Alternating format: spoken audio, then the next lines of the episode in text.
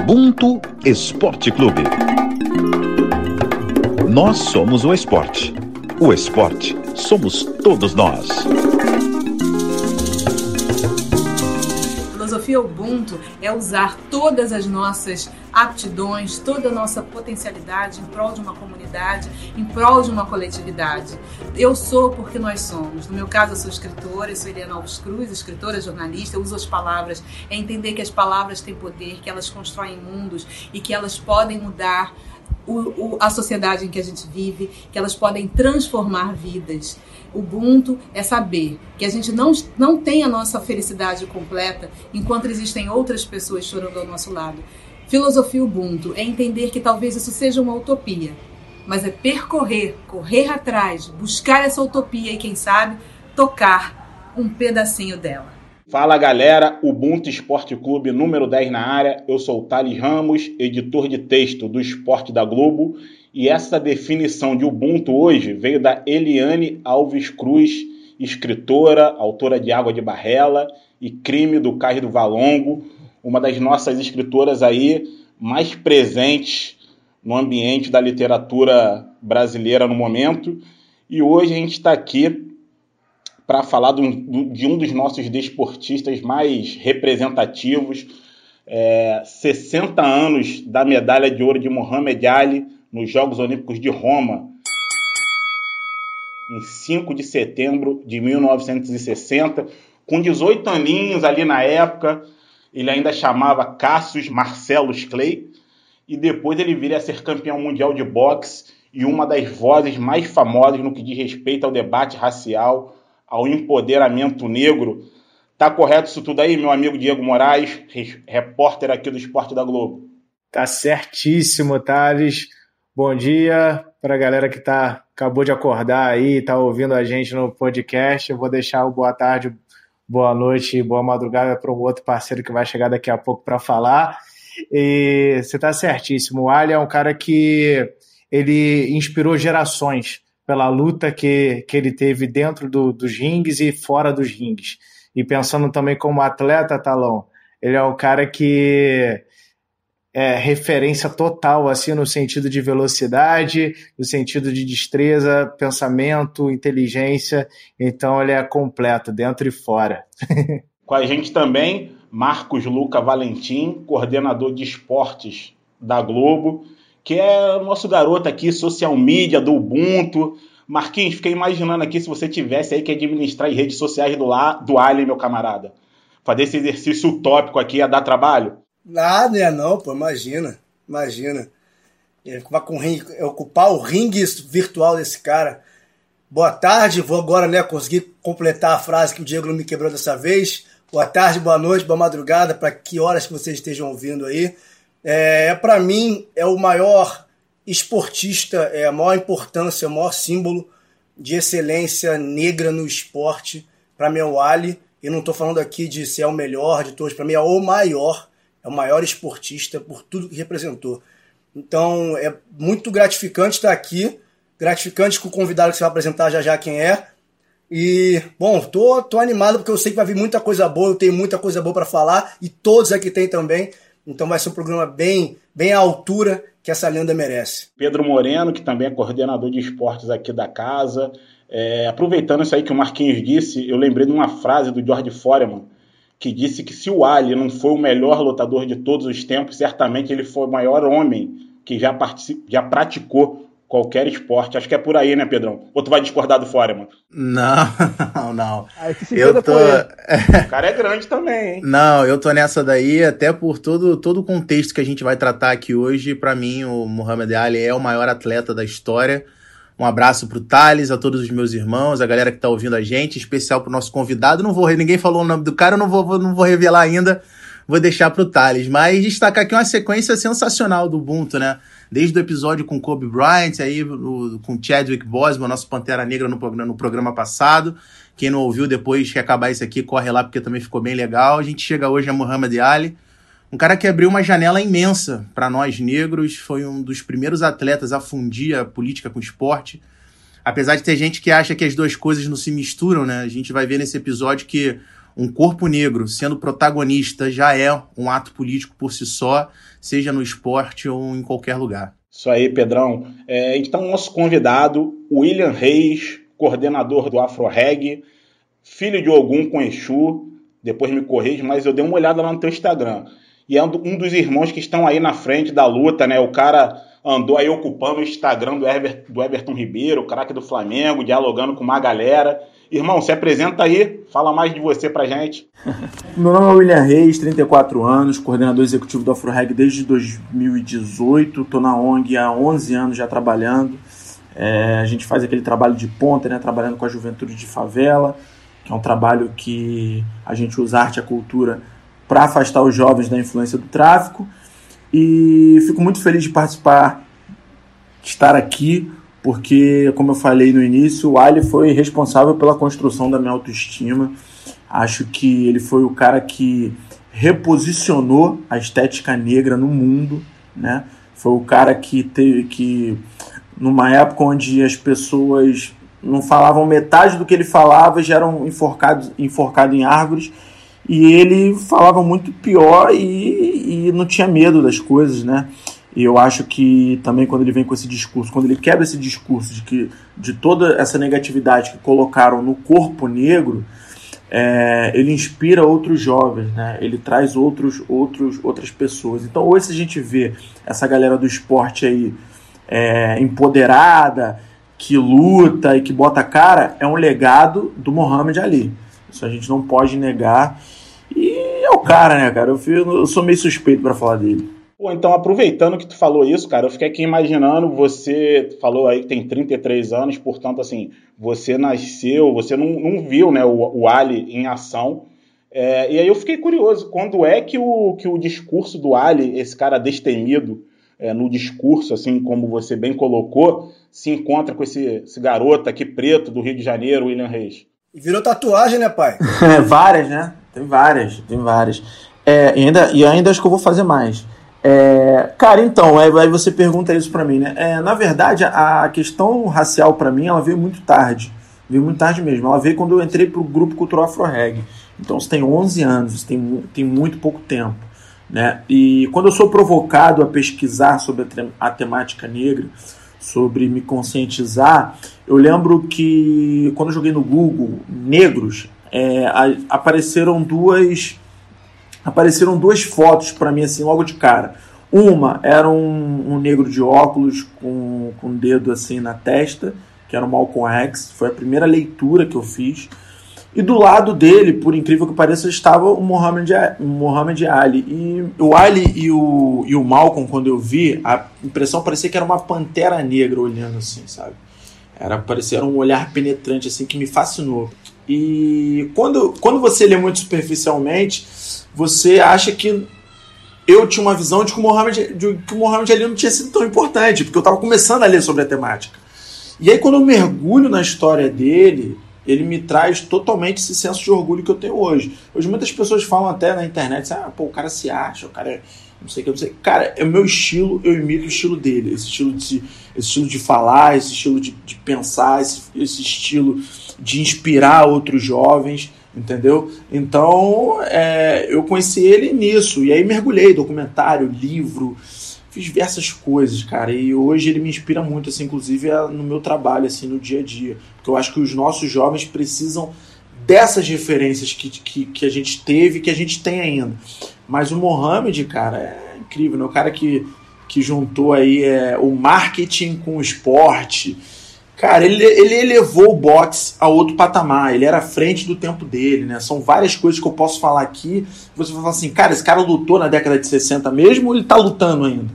Porque a capacidade técnica dele, a capacidade dele de raciocinar, de falar, é absurda. E tem gente que fala mal da internet ainda, né? O cara digita lá negro e vem só Malcolm X e Muhammad Ali.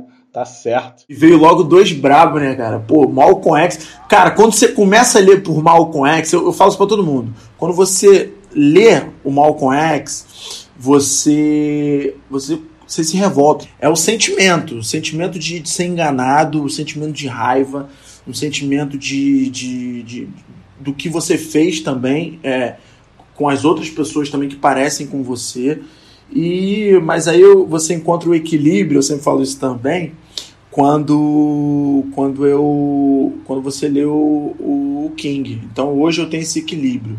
Eu sou muito Malcolm, mas também sou muito King. Eu consigo achar esse equilíbrio. A gente está aqui festejando, né, relembrando essa medalha de ouro nos Jogos Olímpicos de Roma, 1960. É, Cassius Marcellus Clay conquistou essa medalha. É, 18 anos ali, galera. O cara já tinha um cartel ali no boxe amador incrível, né? De uma derrota apenas. O é, que, que a gente pode mais falar mais desse cara ali naquele iníciozinho de carreira? Geralmente no início da carreira, a gente tá naquela questão assim, ah, esse cara, essa pessoa ainda tá amadurecendo como atleta, existem muitos altos e baixos no início de carreira, ele ainda tem que, que pegar o jeito de, de como é, enfrentar adversário X, adversário Y, e todos esses questionamentos, essas experiências que geralmente os atletas, pensando em esporte individual, eles passam o, o, o Ali não teve essa experiência. Ele foi passando o carro durante, durante toda a vida dele, sabe? Então, pensando nesse início de carreira, ele já era um fenômeno. E aí, quando é o momento de se firmar, ah, que existe um processo de na base é uma coisa, na hora do profissional é outra coisa. Né? O Ali não passou por esse processo, ele não sentiu diferença nenhuma. E quando você chega na Olimpíada, jovem, com 18 anos, algo que é o maior evento é, esportivo no mundo, que, é o, que, são os Jogos Olímpicos. Tudo isso é, ali, você vivenciando todas essas questões, cara, o Ali não sentiu peso nenhum de, de, estar numa Olimpíada, de estar num evento tão grande. Ele simplesmente ele descarregou toda a energia dele, todo o talento dele em, em várias lutas, em cinco, seis lutas, é, foram cinco lutas né? E aí ele descarregou todo o talento dele em todas as lutas. E foi como o William.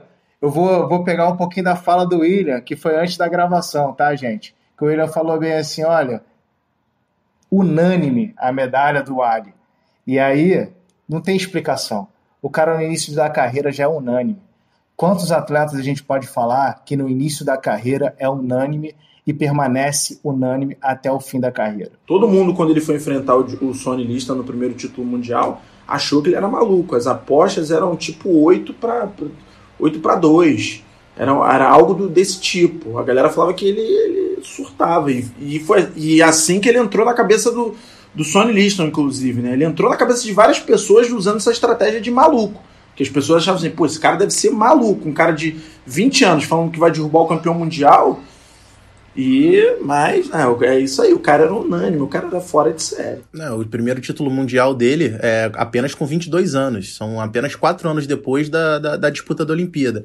E ele passa, a partir do momento que ele entra na carreira profissional, ele passa 32 lutas sem perder. A primeira luta dele é exatamente pro, pro, pro Joey Fraser. Lá em, lá em 1971. E uma coisa que ele falou e aconteceu, ele falou: nunca na minha vida eu vou perder para um branco. E foi verdade, nunca perdeu para um branco. Todos que ele para todo mundo que ele perdeu, todos eram negros. E ele teve orgulho disso, ele fala isso. Vou aproveitar esse, é, esse, esse que você acabou de citar, William, para a gente falar também sobre a questão da Olimpíada, que ele lutou é, e venceu o comunismo, né? Como você estava falando também antes da gravação. Eu queria que você pudesse trazer isso também para a gente aqui na gravação, porque pô, é, os adversários dele não era um, ah, o adversário fulano que apoia que apoia os negros, nada disso, assim, eles eram uma outra visão, era completamente diferente do que do que o, o Ali imaginava. Então acho que vale a gente trazer isso para o nosso papo também, nessa questão política, essa, essa guerra política ali. Que Lembrando ele, que, que o mundo também. nessa época vivia esse contexto de Guerra Fria, né? Entre Estados Unidos e União Soviética, que eram as duas potências totalmente é, desalinhadas no que diz respeito ao pensamento político. Essa declaração que ele dá de que ganhou o comunismo, ele dá bem depois, né? Porque na época ele ainda não tinha essa consciência política,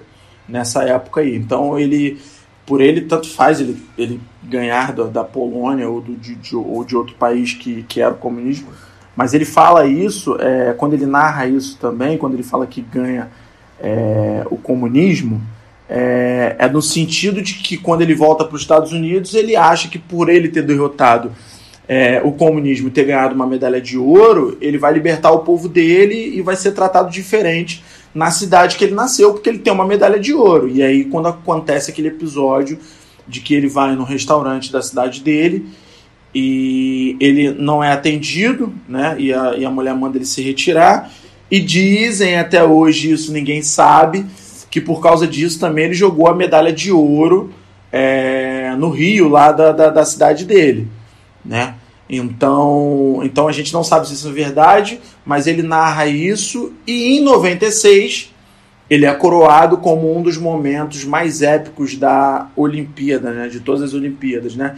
É quando ele já todo fragilizado da questão do Parkinson, ele vai e acende a tocha olímpica, né? Eu vou confesso para vocês que essa, essa é a cena que mais me faz chorar de, de esporte, assim, porque ele ali, ele, assim, estou coroado, fiz o meu melhor, estou aqui agora batendo na cara de vocês que me bateram a vida inteira, que quase acabaram com a minha carreira, que tiraram meus três anos de auge físico, porque ele estava no auge físico dele, nesses três anos que ele ficou sem lutar e é ali, cara, ele sem ajuda de ninguém, porque ele era aquilo. É, é ele não ia aceitar ninguém do lado dele segurando ele. Então ali ele mostra a grandiosidade dele, que eu fico até arrepiado até hoje só de falar disso. Que aquela imagem ali, ele quase. A tocha, inclusive, do fogo quase pega no braço dele, se você reparar, quando ele vai acender, tamanha dificuldade que ele tem.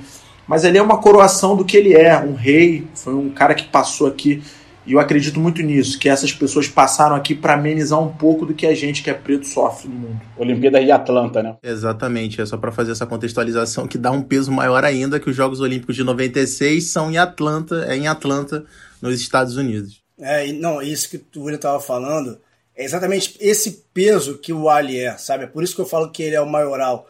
As, ele é um cara completamente à frente do tempo dele. E aí eu não sei se a gente fala isso, se a gente está feliz em falar isso ou se é ruim, porque o cara falava em 60 que a gente vive hoje. A gente não avançou nada. Ele é completamente visionário. E é isso, tido como maluco, ia a programas de auditório, falar verdades que até hoje pessoas não querem digerir, que até hoje tem problemas em aceitar o que ele falava. E você colocar o cara que, como o William falou, preso e nunca deixou de defender as coisas dele. E é uma coisa que para mim é fundamental, como o William teve a felicidade de jogar no Google lá preto, achar a foto do Malcolm com o com o Ali, é, é, é, essa, é esse conjunto. É isso daí que foi, foi mudar para mim, assim, a, a, ideia que eu tenho do Ali e o que o Ali foi ser para todo mundo, para o mundo. Que até depois, essa, essa, essa, quando ele conhece o Malcolm X, o Malcolm já é o Malcolm X, né? O, o, o Ali é, um, é moleque, apesar de ter sido campeão, é um moleque, tem cabeça de moleque ainda. Moleque que eu digo antes do Malcolm, né? A cabeça dele já é formada pelas ideias dele, claro. Mas o Malcolm vem como um grande tutor pela nação do Islã, que eram onde faziam parte, né, do, do, do, como muçulmanos. E aí, uma coisa que me toca muito, o William falou que toca essa parte do, da tocha, é na, na autobiografia do Ali de 2004, quando ele fala que o maior arrependimento dele é ter não ter feito as pazes com o Malcolm, porque eles brigam em dado momento, o Malcolm rompe com a nação do Islã, porque acha que o, o Elijah, que era o, o supremo da, da nação do Islã, fazia coisas que não estava de acordo, fazia coisas erradas, e o Ali era muito cego e convicto no que estava vivendo ali. E o Ali fala: Olha, eu queria, no dia que eu encontrei com ele, é, na África, Meca, voltando de Meca, eu estava chegando lá, ele veio me cumprimentar, eu virei as costas para ele e fui embora. E eu nunca me perdoei por isso, por não ter voltado a falar com o Malcolm, porque ele falava coisas que eu só estou conseguindo enxergar hoje, e eu queria ter podido viver um pouco mais com ele, para poder absorver toda essa, essa, essa sabedoria que ele sabia, que ele tinha de estar à frente do tempo. Então, assim, para a gente poder prosseguir aqui, eu acho que não falar, é, óbvio que a gente não vai deixar de falar, mas esse a comunhão, a amizade dele com o Malcolm X, imagina, cara, você tem o Malcolm X como teu tutor, você não pode dar errado, você não pode ser um produto errado, sabe? Você já tem a tua ideia, a tua identidade mental e, e tem o Malcolm do teu lado, né? E não é quer dizer que você é inimigo de todo mundo, você tem o Malcolm do seu lado, o Malcolm super alinhado. Então, eu acho que essa amizade mudou tudo pro Ali a partir dali. A nação islã era contra isso. O, o, o, Mohammed, o Mohammed Ali entrar na nação islã antes da luta. A única pessoa que confia no talento dele é o Malcolm X. O Elijah achava ele também um maluco. E achava que ele ia queimar o nome da nação islã. Só que depois o mesmo Elijah tem uma sacada porque na época ninguém tinha um nome, ninguém tinha um nome. É, o Malcolm, por exemplo, não tinha um nome, era Malcolm X.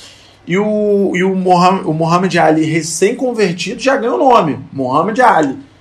Então, assim, então foi também uma jogada também política, uma puta sacada do, do, do Elijah Mohammed, mas também é bom frisar isso também, que a nação islã no início não confiava nele. Quem confiou muito nele foi o Malcolm, que foi o verdadeiro tutor dele. E parece que ele ele, ele foi numa mesquita, ele ia na mesquita assistir o Malcolm falar. Ele era, ele era fissurado do Malcolm e o Malcolm narra na biografia dele o momento que eles se conhecem. Ele fala que ele está num dos restaurantes da, da, da, da Nação Islã e chega um jovem bonito, grande, alto e falando que ia ser o próximo campeão mundial, falando para todo mundo, todo mundo falando que é esse cara. E aí eles viram amigos, né? E tem outras várias também histórias deles dois. As únicas férias que, que o Malcolm X tirou na vida foi com o Muhammad Ali, na casa do Muhammad Ali em Miami, se eu não me engano, foi em Miami. Que, e as filhas do Malcolm eram apaixonadas pelo, pelo Muhammad Ali, chamavam ele de, de tio Cassius, né? Na, na época. Então, assim, tem muita, tem muita essa relação deles dois, exatamente. Ele fala isso também num documentário, o maior arrependimento da vida dele foi não ter seguido Malcolm X.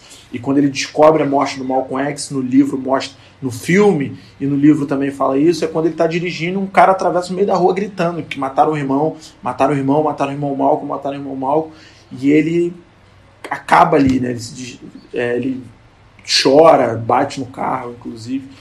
Então é, a, história deles dois é, é, é, muito forte mesmo, essa ligação. E, esse, e os anos 60 são assim, é um ano que ele é, ele é marcado no, no contexto histórico muito forte da, da luta dos negros né, pelos direitos civis no, nos Estados Unidos. É uma época em que tá tudo ali muita, muita efervescência. Em, em 1963 tem a marcha sobre Washington lá, do discurso do Luther King, do I Have a Dream.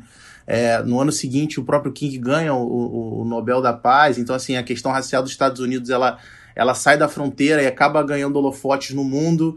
No ano seguinte, é, tem a promulgação da, da Lei dos Direitos Civis, então, assim, é, coloca fim à segregação racial nos espaços públicos e privados. Então, é, é, um, é um período, assim, de muita de muita ebulição de todas essas ideias do contexto da, da, da luta do, dos negros no, pelos direitos civis nos Estados Unidos. Sem contar o caldeirão cultural que era os Estados Unidos naquela época, né, cara? Rock and roll, Beatles, movimento hippie, guerra do Vietnã muita coisa acontecendo e o Ali consegue ser relevante, muito relevante dentro disso tudo, né? Um cara preto, atleta. E para a gente entender um pouquinho da extensão dessa, dessa mensagem do Ali aí por gerações, a gente vai ouvir agora a Adriana Araújo, que foi nossa medalhista de bronze em Londres 2012. É Ali que, para nós atletas do boxe, eu, eu, eu posso não apenas só reverenciar nós atletas do boxe, mas de todas as modalidades. Muhammad Ali é o nosso mito, é o nosso, nosso ícone, né, mundialmente falando. É um cara que deixou grandes legados, tanto dentro do ringue, como principalmente fora dele. Ele, como lutador de boxe, era um cara excepcional, é, era um cara ágil, rápido, habilidoso, e como ele tinha o costume de falar, era um cara que voava como uma borboleta, né, e picava como uma abelha. E assim ele falava, né? E assim ele executava nas suas lutas com seus oponentes. Mas ele teve uma luta maior, né? Teve uma luta maior que foi de brigar, de lutar contra o racismo, contra o preconceito, né? Mostrar que os negros tinha tinha e tem o seu valor. Então, ele ele conseguiu no século XX, ele rompeu um dos piores estigmas do racismo, de que o negro não pensa, né? mais do que um lutador quase perfeito. Além, além posicionamento político em suas entrevistas, suas inteligências, mais do que reconhecido. Então isso foi muito importante para a vida desse grande atleta e para o povo negro americano, né? onde ali brigou muito, é, é, tinha a sua língua afiada, né? é, com, com Muhammad Ali, negros e negros de todo o mundo sempre souberam que é possível chegar lá. No mundo em que toda a representação negra e negativa, vinculada à imagem de criminosos, marginal, malandro, suspeito, a figura de Muhammad Ali tem, tem uma, uma grande importância imensurável. Né? Ele, a importância dele era tão grande que não era só apenas dentro do ringue. Né? Então ele deixou um legado tão importante, tão grande não só como atleta, mas um dos maiores lutadores do povo negro é, americano e mundialmente. Então, falar de Muhammad é, é, é, fora do normal, porque é um cara que realmente deixou um exemplo de vida enorme para mim como atleta e como pessoa. Para mim, Muhammad Ali é um grande exemplo a ser seguido. Obrigada, Ali. Tem um documentário da, é, sobre a luta do, do Ali contra o Larry Holmes, já no final da carreira, enfim, uma luta que ela é super é, é, polêmica, porque o Ali ele já não tinha mais condições físicas, tem a questão lá do, do exame que ele faz, que o Ali ele, não, ele não, não conseguia mais tocar a ponta do dedo na ponta do nariz, porque neuro, neurologicamente ele já, enfim, ele já não tinha mais condições, é, e ele acaba fazendo essa luta, enfim, é surrado pelo Larry Holmes. E nesse documentário tem um, uma passagem que o jornalista diz que logo depois do, do final da luta ele sai da, da, da, ali da, da onde ele tá e ele vai até o banheiro. E na entrada do banheiro tem um negro que entrega as toalhas para as pessoas que estão entrando no banheiro. E aí ele pergunta pro, pro, pro, pra esse senhor que tá, é, que tá ali, ele pergunta, e aí, em quem, em quem você apostou?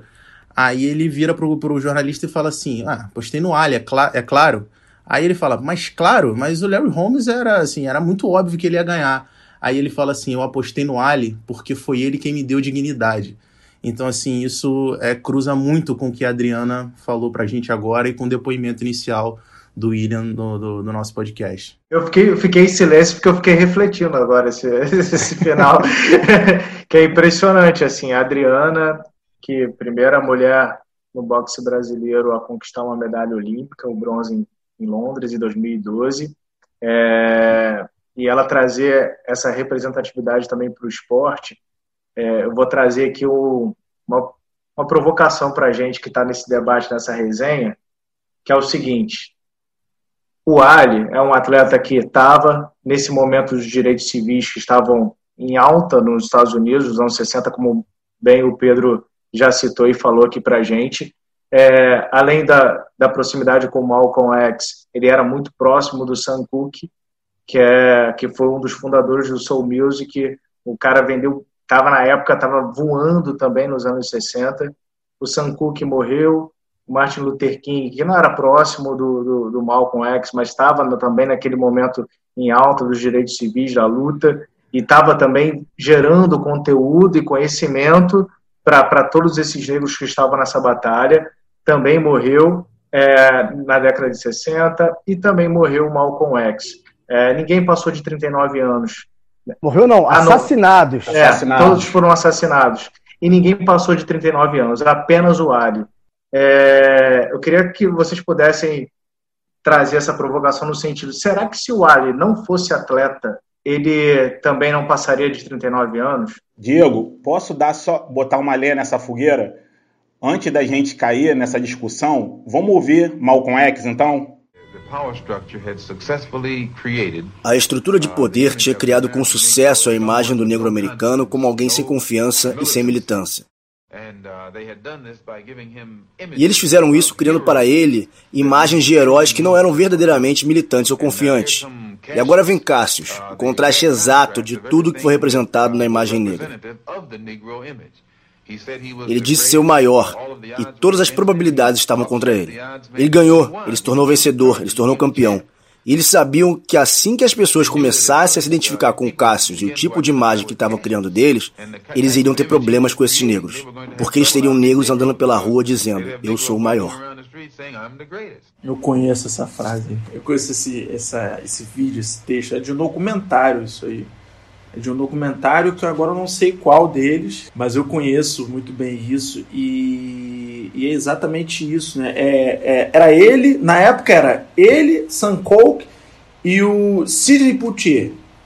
Eram, eram os caras assim que vieram e falaram assim, ó, tem negão que é bonito e tem negão que tira onda e são os caras. Entendeu? E é exatamente isso. Ele fala que ele falava que ele, ele cara, ele falava que ele era o homem mais bonito de Hollywood, o, o, o Ali. Ele falava isso, ele falava que era o homem mais bonito de Hollywood, né? E ele e ele e esse símbolo aí é, na verdade, ele e o Sam Cooke foram muito importantes é, nesse reposicionamento da nossa estética, cara. Foram os dois, assim. De cara, os dois junto com o Sidney Poitier. Mas por eles terem essa proximidade, é, essa questão foi muito importante. O Ali, nessa questão da estética, não, não tem para ninguém. E, e já e adiantando, assim, passando muito tempo, ele fala, porque ele falava muito, né? Ele é muito falastrão. É, mas ele só fala a verdade, essa é, verdade, essa é a real. Mas ele falava que essa a doença que ele teve foi bom por, por uma questão, porque ele pela primeira vez ele escutou mais do que falou. Então ele fala que inclusive o Parkinson também foi um aprendizado na vida para ele. E você citou o Sidney Poitier aí, para quem não conhece, né? Porque é, é daquela época tal, foi o primeiro ator negro, ganhou o Oscar de melhor ator na categoria principal. E anos atrás ele ganhou um outro Oscar pelo conjunto da obra, no mesmo dia que o Denzel Washington ganhou seu Oscar de melhor ator. Thales, e que loucura, hein? Porque ele ganha um Oscar e depois o próximo negro que vai ganhar um Oscar é o Denzel Washington, da nossa geração. Olha que loucura isso. Denzel Washington e na mesma noite Hale Berry. Não vamos esquecer Isso também. aí. Pô, meu irmão, aqui só tem, é é aqui só tem enciclopédia da parada, meu irmão. Os caras são sinistros. Pra, pra tu ver como é que é louco o negócio, né? De de, desse orgulho negro, da estética negra, pelo esse vídeo, esse áudio do Malcolm que a gente ouviu agora, e esses relatos todos. É, o, a, na linha lateral, não é oposta que não era oposta, na linha lateral divergente em vários aspectos, estava o Luther King. E tem um discurso dele fortíssimo, que ele fala Black is beautiful. Yes, you're black and beautiful. Ele fala isso várias vezes ao longo do discurso, reforçando essa estética, enaltecendo a estética negra. E até um, uma coisa que a gente tem que romper com isso, de achar que eram rivais, nunca foram rivais, Malcolm, Martin, nunca foram rivais em prol da mesma coisa por caminhos diferentes. Simples assim, atestando a nossa pluralidade enquanto povo, a nossa pluralidade enquanto existência humana de pessoas pretas. Simples, dois monstros. Então, eu acho que quando o Ali entra nessa, até respondendo aqui da minha parte a pergunta do Diego, se ele não fosse um esportista, certamente ele teria morrido. Porque são caras perigosíssimos para a estrutura. O, o, o Martin, que queria hackear por dentro dialogar com as pessoas e tomar por dentro tudo que era branco virar preto. O Malcolm queria esse embate. Eu não quero nada que é branco, eu quero, eu quero formar essa estrutura mais ligada ao pan-africanismo. E o Ali, que era mais ligado também ao Malcolm. E você vê o, o tanto dos panteras negras como foram exterminados e os que viveram até hoje, que eram mais. Quando a gente fala ser combativo, não é ser violento, é bater de frente, é ter um embate ideológico. Não é, não é só sair pegando em fuzil quando fala em combate, é combate ideológico. Porque achar que preto combativo é só quem bate é botar a gente selvagem. Não é, a gente bate na ideia. Então é engraçado e essa comunhão de coisas que o Ali nesse bolo, é, falando só dos homens, para ver como, como, é perverso, a mulher sempre chamoteada, não fala de Rosa Parks, de Angela Davis muito pouco, e é ruim para os homens também, porque eles são postos como liderança, e uma liderança em evidência ela cai, é muito fácil ser atingida. Não à toa, como o Diego bem disse, todos foram assassinados. É, é, um, é um rosto, é um símbolo, morre uma ideia, morre, morre uma esperança. Pô, quando morreu o Malcolm e o Martin, era, era, acabou, acabou. Você vê como, é, como estavam as cidades. É um choque para os negros, que ele representava o Messias, o nosso príncipe. Né? Era, era assim. Então, acho o Ali certamente era um risco, era um risco muito grande, mas ele, ao lado dele, é meio paradoxal dizer isso, que capitalismo e racismo andam lado a lado, mas o, o, o mercadologicamente o Ali era interessante. Então ele tinha isso a seu favor também pelo esporte. Senão já teria passado. E você falou que eles não eram, não eram, não eram inimigos, é verdade, mas o, o, Malcolm X, o Malcolm X fez os negros no Harlem tacarem ovo no Dr. King, tá?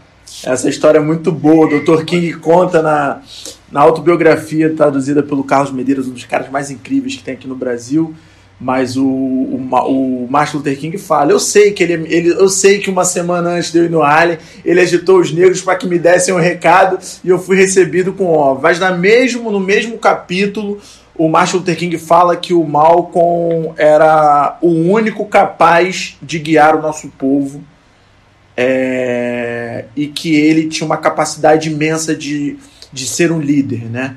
E ele fala, inclusive, também que entende toda essa questão do discurso do Malcolm pelo, pela trajetória de vida do Malcolm, que é totalmente diferente da questão do Dr. King. E o Malcolm também, quando ele sai da nação islã, que ele vai se aproximando desses outros movimentos, ele mesmo também manda um, um telegrama para um grupo racista no racista no sul que tinha ameaçado o Dr. King e fala: "Não estou mais com o Elijah Mohammed, agora eu estou com, a, com, meu, com o meu próprio grupo.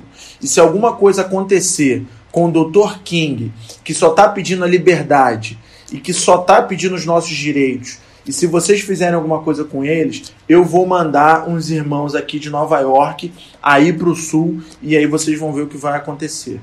Então é, é, exatamente isso. Os dois se admiravam, essa é a verdade. Os dois se admiravam e os dois se completavam, essa é a verdade.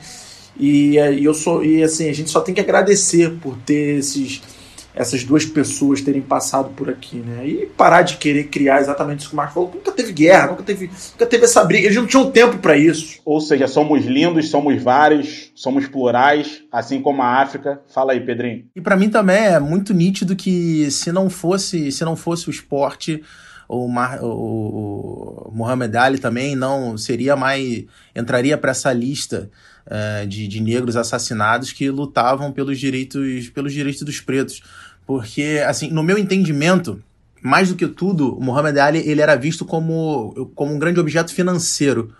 Ele era, ele era visto como, como uma grande fonte de renda. Ele era um cara que movimentava milhões. Por exemplo, a luta dele no Zaire, aquilo é uma, é uma loucura. 10 milhões de dólares. Na, na minha opinião, até um dado momento, enxergavam nele alguém que pudesse servir como uma espécie de garoto propaganda. Só que quando viram que não seria mais que não seria possível, já era muito tarde, porque ele já era um cara mundial. Ele já tinha transcendido, porque se a gente for parar para ver, de todos esses nomes que a gente está dizendo, ele é o cara que ele é o primeiro que vai para o mundo. Entendeu? Ele é o primeiro que rompe as barreiras. A gente até estava discutindo isso ontem, relacionado ao esporte. A gente tem vários, eh, vários negros que fizeram sucesso antes do Muhammad Ali. A gente tem, por exemplo, no basquete, a gente tem o Bill Russell, a gente tem o Kareem Abdul-Jabbar. É, só que esses caras eles eram, muito, eles eram muito famosos no contexto dos Estados Unidos.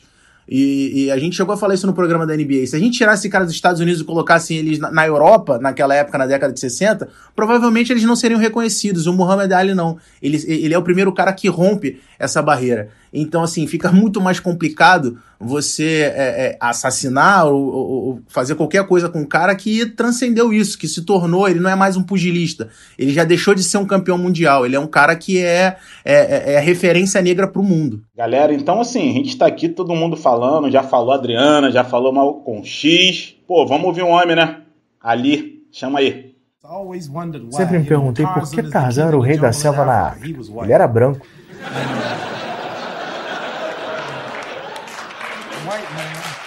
Eu vi esse homem branco balançando pela África com uma fralda gritando: oh! Vocês todos veem Tarzan aqui?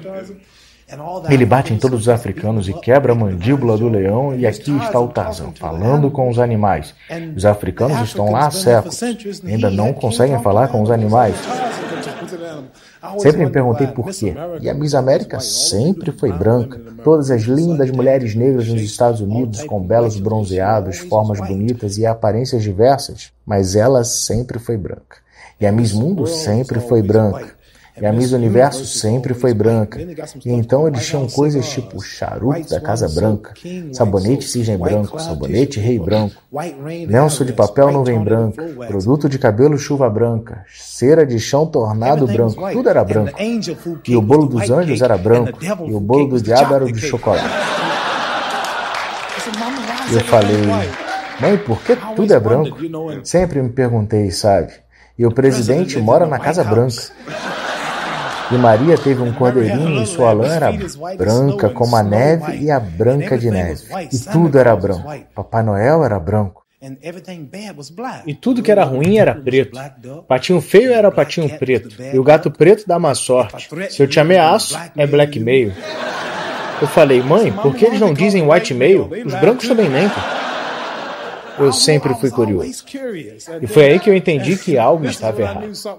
William Reis, eu tenho certeza que você esperava muita coisa aqui hoje, mas uma coisa que você não esperava era essa interpretação do Diego, essa mistura de Sidney Poitier com Denzel Washington. Cara, isso você não esperava. Eu, eu não vou conseguir voltar, tô logo avisando. Acabou o programa, filho. Verdade, o cara tá, tá tirando onda aí, ó. Olha, o cara é repórter, karateca, e agora o cara deu esse molho pra essa sonora. Eu, sinceramente, fiquei sem palavras. Aí, o próximo nego ganhou um Oscar. Eu amigo também acho, que nem cara. vocês, eu tô, tô bem de amigo, tô bem de amigo mesmo. Eu também Excelência. acho. Porra, que show. Eu também acho. Tá igual no filme que o Daisy Washington fazia aquele gangster. O gangster, o gangster. O gangster. O gangster isso aí. É Lucas, o personagem dele. Frank Lucas. Que aula, maluco. Tablado ficou com inveja. Ah, e outra coisa aqui também, gente, que a gente não pode deixar passar batido, hein? O Ali ganhou um Oscar, tá? Quando éramos reis. Ganhou o, o, o Oscar de melhor documentário, tá? Bem lembrado. Inclusive, quem tá ouvindo a gente pode depois dar um pulinho no YouTube e procurar por essa premiação do Oscar é, de 97, o prêmio de melhor documentário. É, quando os diretores sobem no palco para poder receber a premiação, eles chamam o Ali e o Foreman, que estão na, na plateia assistindo a, a entrega. E é uma cena belíssima, assim, o, o, o Ali já está muito, muito debilitado, muito afetado pelo, pelo Parkinson, caminha com dificuldade, e aí os dois sobem até o palco, são aplaudidos de pé, ovacionados pela plateia, uma cena belíssima, e aí uma curiosidade é que quem faz o anúncio da premiação é justamente o Will Smith, que quatro anos mais tarde viveria o Muhammad Ali num filme de 2001. E falando em George Foreman, sabe qual foi o segundo soco mais forte que o George Foreman tomou na vida? Maguila, ele falou. É mesmo? É, é sério. E ele nocauteou o Maguila, né? Nocaute é. brutal, inclusive. Mas antes o Maguila deu nele. Por Maguilinha... isso que ele sentiu a potência. Maguilinha foi para dentro. O, o William entrou nessa questão aí do, do filme, do Quando Éramos Reis, que é um documentário assim que, gente, vocês têm que ver, acho que é imperdível, é, desculpa o clichê. E adianta, é, já trouxe nessa questão da, da luta no Zaire, que é uma luta histórica, ele e George Foreman, é, uma luta promovida ali pelo Don King. Que deu uma volta nos dois, né? Que deu uma volta nos dois, 10 milhões, 5 para cada um, mas cadê o dinheiro? Não tinha dinheiro, né, amigão? Quem entra em cena ali era o então ditador do Zaire na época, bota o dinheiro na, na mesa, o Mobutu Sese Seco, é, conhecido como Coronel Mobutu, e aí essa luta é, acaba parando ali no Zaire, que hoje é o território da República Federativa do Congo. E os africanos lá no Zaire, né, pegaram uma pinimba com com Jorge Foreman porque ele desembarcou do avião com um pastor alemão, né, que era o símbolo da opressão da polícia né, no, no povo. Então já tomaram ele. E ele, o Jorge Foreman fala mesmo, pô, quando fala que ele ia morrer, ele fala assim, pô, eu sou mais preto que ele, Mohamed Ali. Ele fala, porra, eu sou mais escuro que ele. E tá todo mundo contra mim aqui. Só que é essa capacidade, né, do, do, do Mohamed, essa, essa, essa simpatia que ele tinha, né, cara, com, com, com o povo, né. Ele fez essa aproximação que ele fez lá na, na África foi, foi, foi do caramba. E assim, e antes da luta, no documentário fala que o que o clima no vestiário do, do Muhammad Ali era um clima de tristeza, porque todo mundo achava que ele ia perder. Todo mundo, tava todo mundo triste. A parada tava para baixo, total. E mas eles não nem imaginavam que a tática que ele já tinha adotado, que era a tática de deixar o Foreman bater até cansar. E muitas pessoas dizem que foi depois dessa luta que ali, meu irmão, foi ladeira abaixo a saúde dele, porque ele apanhou muito. Ele ficou muitos dias é, é, é, é, é urinando sangue. Foi assim, a, aquela luta ali foi um. Ele apanhou muito, né? E o Foreman era o Foreman no auge, meu irmão. O cara batia no, o cara batia no saco, o saco parecia uma pera. Pô, o cara, o cara era sinistro, meu. Sim, isso que o William falou é muito, é muito interessante, porque no próprio documentário é, tem uma declaração que eles falam que quando que é, muita gente se surpreendeu quando o Foreman saiu do avião, porque tinha muita gente que imaginava que o Foreman fosse branco. E aí, quando eles viram saindo um negro do avião com um pastor alemão, ninguém entendeu nada. Fala, pô, esse cara que é, o, que, é o, que é o lutador. E aí fala, pô, que legal, a gente vai ter dois negros se enfrentando aqui pelo, pelo título mundial. E, e, e, a forma também com que foi feita a luta foi feito de. É, é, é, transformaram num grande evento, mas acima de tudo uma grande concentração, uma grande celebração da cultura negra. Tanto que nos dias que antecederam a luta, é, é teve show do B.B. King, show do James Brown, então assim. É, Mira Makeba.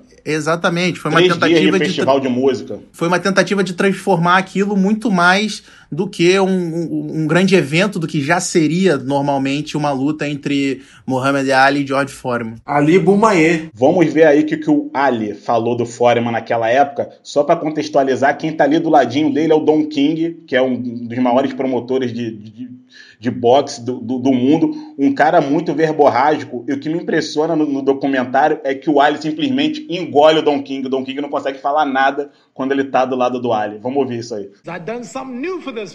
Eu fiz algo novo para esta luta. Bebi água de jacaré. Eu não estou brincando. Bebi água de jacaré. Eu fiquei cara a cara com uma baleia. Eu algemei relâmpagos pelo trovão na cadeia. Isso é insano. Na semana passada eu assassinei uma pedra, eu feri uma rocha, hospitalizei um tijolo. Eu sou tão mal que faço os remédios ficarem doentes. Mal, mal. Rápido, rápido, rápido. Na noite passada eu apaguei a luz do meu quarto e cheguei na cama antes de ficar escuro. Rápido. Você e George Foreman, todos vocês idiotas, vão se curvar quando eu nocautear todos vocês. Eu sei que você o escolheu, mas o homem está em apuros. Eu vou te mostrar o quão bom eu sou. É, eu tô aqui. Eu acho que se o Will Smith tivesse escutado essa sonora do Diego antes de interpretar o Ali, essa estatueta tava lá na prateleira dele. Vou fazer a dublagem do filme. Eu tô, eu tô cavando a dublagem, tô cavando. Bom demais, bom demais. Na, em 1974, na luta, o Ali tinha 32 anos e o Foreman 25 anos, ou seja, 7 anos. É, no, em qualquer modalidade faz muita diferença, mas no boxe em si, que é, é muito físico, faz ainda mais, né? Mas o Ali passou por cima de tudo isso. Não, e o William tava falando da questão de que ele saiu bem prejudicado depois da luta, urinando sangue, e se é, quando a gente vê fotos e alguns trechos da luta, o Foreman usou a tática de golpear na altura do tronco, principalmente. Você consegue minar a energia do adversário, a respiração, e aí você soca, soca, soca, soca, soca, e parece que não é nada, porque visualmente você não vê um, um olho rasgado, né? Mas você tá, quem está tomando, quem está sendo golpeado, está sendo minado ali.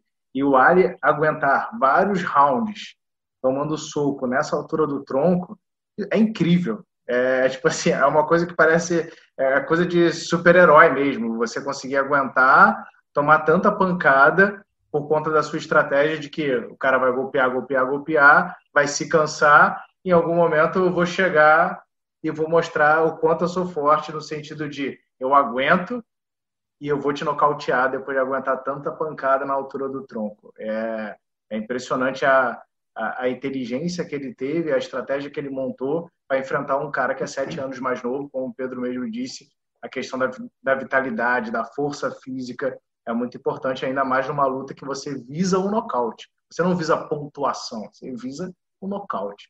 E, e, ele fala no ouvido do Foreman, né? Você só tem isso depois de ele tá apanhando pra caramba. O Foreman falou, aí eu, é aí que o Foreman fala assim, cara, eu acho que eu não vou ganhar.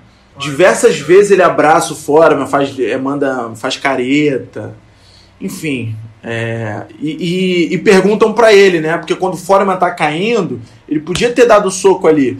Mas ele fala, não, ali eu já tinha certeza que eu tinha liquidado ele, que ele ia cair e não ia levantar mais. Não deu outro. E depois dessa vitória contra o Foreman, ele ainda defendeu o cinturão por 11 vezes. Ele ainda continuou com o cinturão por mais 4 anos, até que ele perde para o americano Leon, Leon Spinks, em, é, que era 11 anos mais novo que o, que o Foreman, que o Ali na época.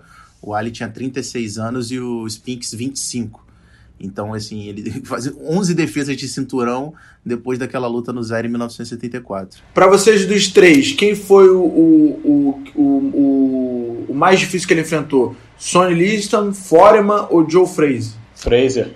Agora quero ver. É, eu fico com a sensação do Foreman. É, e uma pena a gente não ter tido uma, essa segunda luta, né? Mas eu fico com a sensação, com a sensação do Foreman. Eu também vou de forma. E é muito louco isso aí, porque assim, os títulos do cara, as, as lutas é, com o Fraser, enfim, a do Foreman, é pela realmente a circunstância do Foreman, era muito adversa para ele. Né? O Liston ele era muito zebra. E aí tu não pode deixar de falar também, de se furtar de falar, depois do Liston, ali quando ele ganha do Liston em 62, é, em 64 na verdade, em 66 ele se recusa a ir pro Vietnã. Né? E é, é o momento que o William falou lá atrás que começa e desanda, não desanda, mas ele perde o pico ali da, da carreira dele porque ele, vai, ele é preso, né? Ele vai, pra, vai à corte ele perde o momento de poder, de poder continuar treinando porque ele se recusa a ir ao Vietnã pelas crenças dele. E aí, para quem pegou a dica da semana passada para ver o The Five Bloods, é, é, muito sobre isso que o Ali diz. Porque ele, ele se recusava a ir para o Vietnã porque ele fala que não é uma guerra dele. Entre várias coisas que ele alega, é uma guerra minha. É, e o The Five Bloods é isso. O, são lá, o filme do Spike Lee que a gente falou no episódio passado do, Chad, do Chadwick. É, é isso, ele falando que os negros foram pro Vietnã e tinha uma guerra em casa. Tinha uma guerra nos Estados Unidos. Os, os, os, eles estavam morrendo em casa. Essa guerra do Vietnã não era deles. Esse é um dos pontos que o Ali alegava. E fica muito evidente isso também no The Five Bloods. Então, o cara. É, é, olha só, o cara tinha 24 anos. Cara tinha 24 anos. E ele peitou por uma criança dele, lá atrás, de que não ia uma guerra mundial, que envolvia outras partes do mundo, porque negros estavam morrendo no país dele. É, e você vê que até hoje você pega o levantamento de guerras, por exemplo, é, como os Estados Unidos promoveu ao Afeganistão, no Iraque, etc.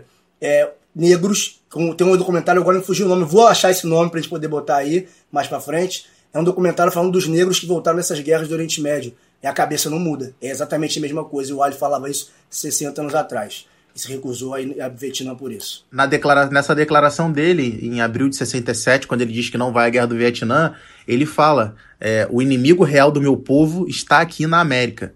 É, e aí ele, é, ele tem, acaba custando o título mundial dos meios pesados, ele tem a sentença de 5 anos de prisão que acaba, ele, ele não é preso, mas enfim, uma multa de 10 mil dólares, ele perde a, a licença do boxe profissional por 3 anos.